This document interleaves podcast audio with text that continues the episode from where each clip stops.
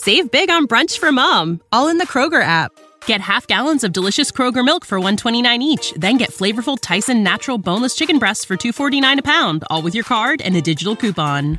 Shop these deals at your local Kroger, less than 5 miles away, or tap the screen now to download the Kroger app to save big today. Kroger, fresh for everyone. Prices and product availability subject to change. Restrictions apply. See site for details.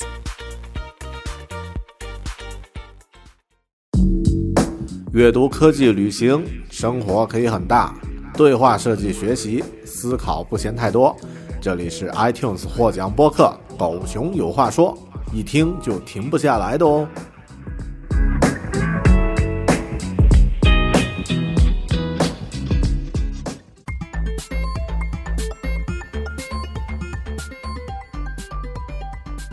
Hello，您好，您正在收听的是《狗熊有话说》Bear Talk，一个关于设计、科技、阅读与个人成长主题的中英双语播客。我是大狗熊 Bear，一位生活在新西兰的用户体验设计师。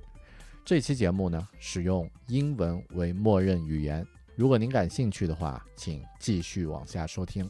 如果您更想收听中文的节目，请保持关注“狗熊有话说”的播客更新，会有更多精彩的中文节目持续进行更新。本期节目呢，在大狗熊的另一档专门针对英文拼众的频道 Bear Academy 首发。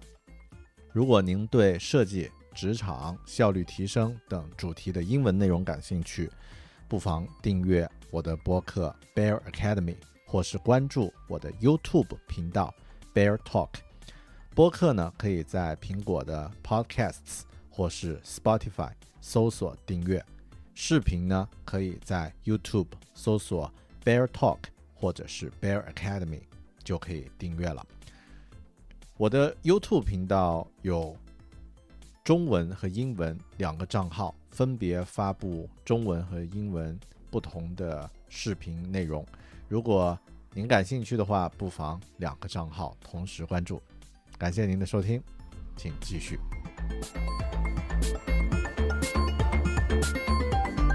Hello and welcome to Bear Academy.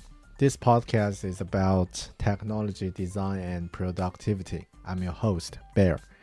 Recently, I just finished reading a book about small business, which I'm eagerly to share with you guys about the insights I've learned from this book.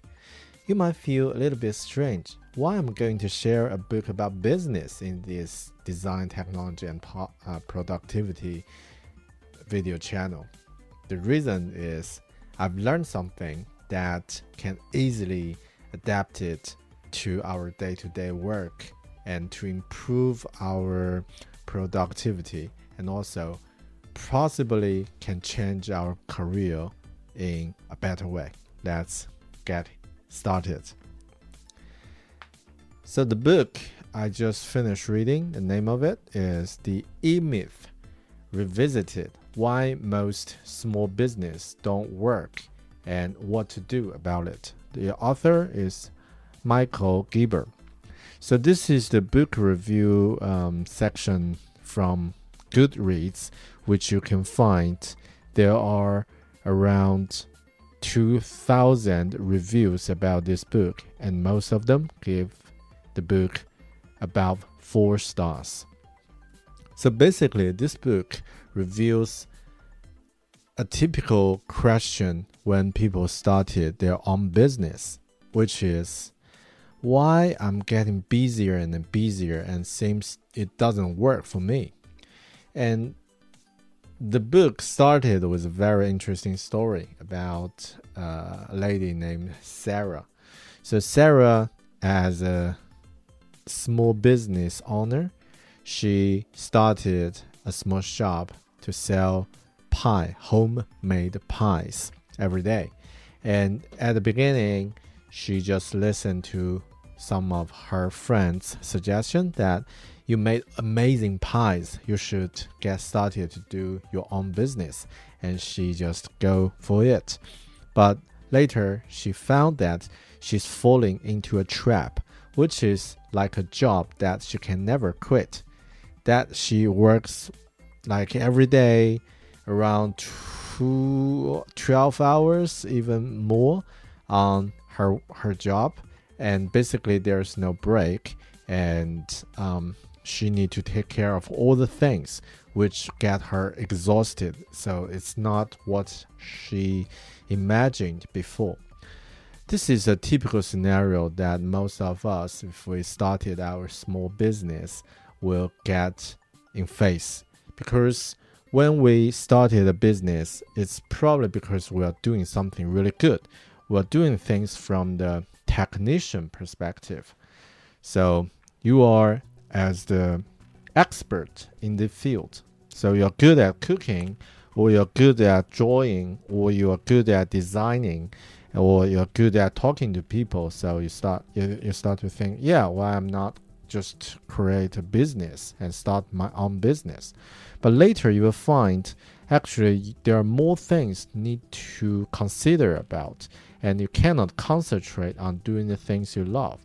For example, if you open a coffee shop, if you love to make coffee, you will open a coffee shop. You will spend a lot of time on buying in ingredients, uh, talking to people, or um, make something that you don't care about more, but don't have the full time focus on doing the things you love to do every day. This is because, as we said, um, you are from the technician perspective. And if you're going to start your own business, which actually you need to start to think from all these things together. So you need to start from um, start the mindset as all these three persons are necessary for any business, no matter how big or small it is. So you need to think things from an entrepreneur's perspective. And from the technician, probably you are the most familiar. Uh, this is one of the most familiar perspectives you are uh, you are uh, you're seeing, and also you have a manager's perspective to consider about. Take coffee shop for example you love making coffee, and while you're making coffee, you are a technician in that perspective. But you, need to you need to consider what's the business direction and how can I get more customers and do I have any marketing strategy or how can I get promote uh, get uh, get promotion for for my uh, for my coffee or for my shop. So you need to th start thinking from that perspective. And manager is something that can keep the business going. So it's about maintaining the business and make the right people work for the right job. So you need to start from different types of the thinking. Uh, you need to take different hat on your head, and then you can start to make the balance of your business. So sometimes we really struggle because we only think things from the technician perspective which is not the, um, the truth for any small business. And the author, Michael, he gave us um, doable or duplicable way that you can start to think about your business. So first, uh, we, we can, we are probably very familiar with this successful business model, uh, the franchise model. Uh, for example, McDonald's, Starbucks, or any other business. If you think about that, probably you'll start to think, yeah, that's not the business I'm going to run. I'm a content creator, I'm a YouTube video maker. I don't want to uh, start a McDonald's franchise model. It's not my thing. Listen, uh, listen to me first. So here, Michael just introduced this model like you can create your first shop or if something that you're doing as a business, for example, if you're creating videos, you can start create your first video and then do it to make a like the first one is your prototype and after you finish it after you create this this one you can try to document all the things all the steps that you that was involved in this uh, in this making process and make a really clean and um, easy understand understanding understandable steps of operations. For example, like making videos, you can create an ideation step, research step, prepare step, record step, edit, upload, you name it. And after that, if you get fam- uh, if you finish the ideation, okay, check this one. So um, this is your prototype. And if you feel okay, this is success, this is um, uh, it works, right? And then you just duplicate this one as uh, um, something could re- repeat in other market or in other industry. So running a business is quite similar as this, but this time he's mentioning about um, McDonald's. So yeah, we can start to learn things from it. And the other, another great perspective, and another great insight I've got from this book is you should work on your business, not in your business. So sometimes we'll really struggle because there are endless things to do while you are running your own business. And it seems that you are too close to the running track. You cannot take a step back and see the whole picture. But um, by creating this franchise prototype, this system, and then you can start to think what are the things that is missing on my business and how can I fix it? So just take a step back and you start to think what is the system is for running your business. And is there something that you can replace or something that you can you can uh, you can fix? So probably let me give an example of this. So for example this is pretty much quite uh, typical scenario when people work with uh, with other in a small business.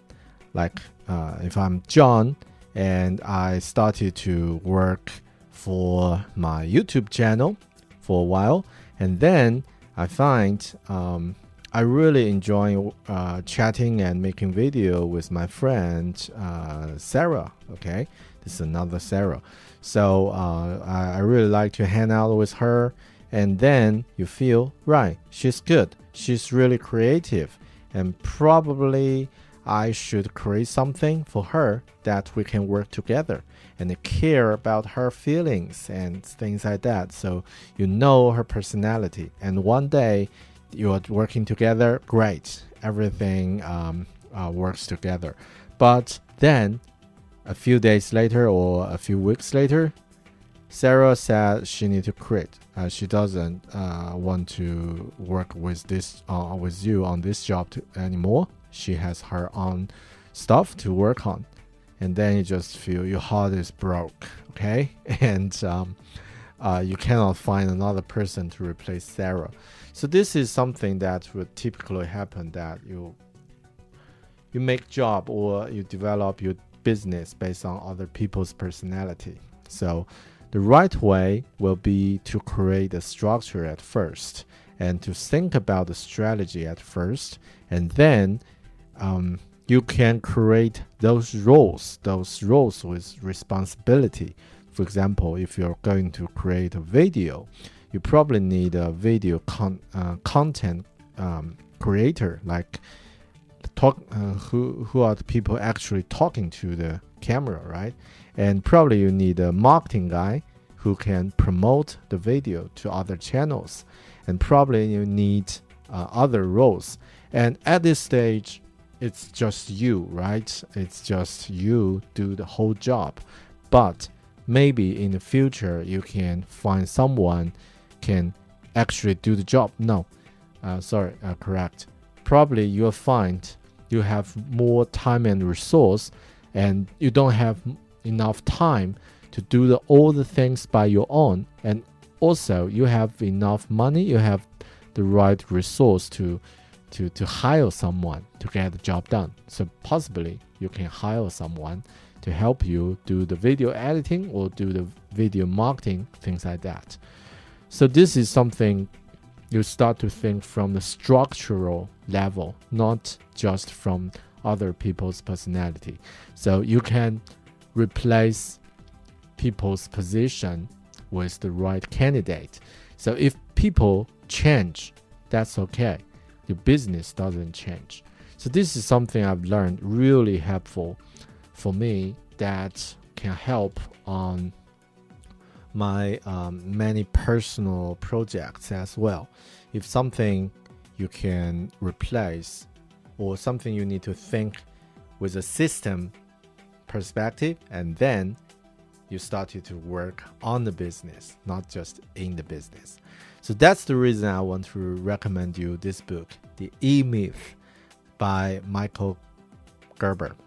Hope you like this one. Short and sweet book review without preparing much. And um, sorry about my shaking camera. And if you like this one, please write a comment. And I'll see you in the next video. Cheers. Bye. 您正在收听的是《狗熊有话说》Bear Talk， 一个关于设计、科技、阅读与个人成长的中英双语播客。您的推荐与分享是我继续制作节目的最佳动力。请您在收听节目的平台呢，通过评论留下您的观点，或者是给节目点赞。如果碰到您喜欢的某期节目，请在自己熟悉的社交网络发布分享，或者是向朋友推荐。我的网站呢是 beartalking 点 com，这期播客的所有详细信息呢，可以在 voice 点 beartalking 点 com 进行查询。也希望您能订阅我的 YouTube 频道，或者是微信公众号，搜索“狗熊有话说”五个汉字，“狗熊有话说”即可以找到。谢谢。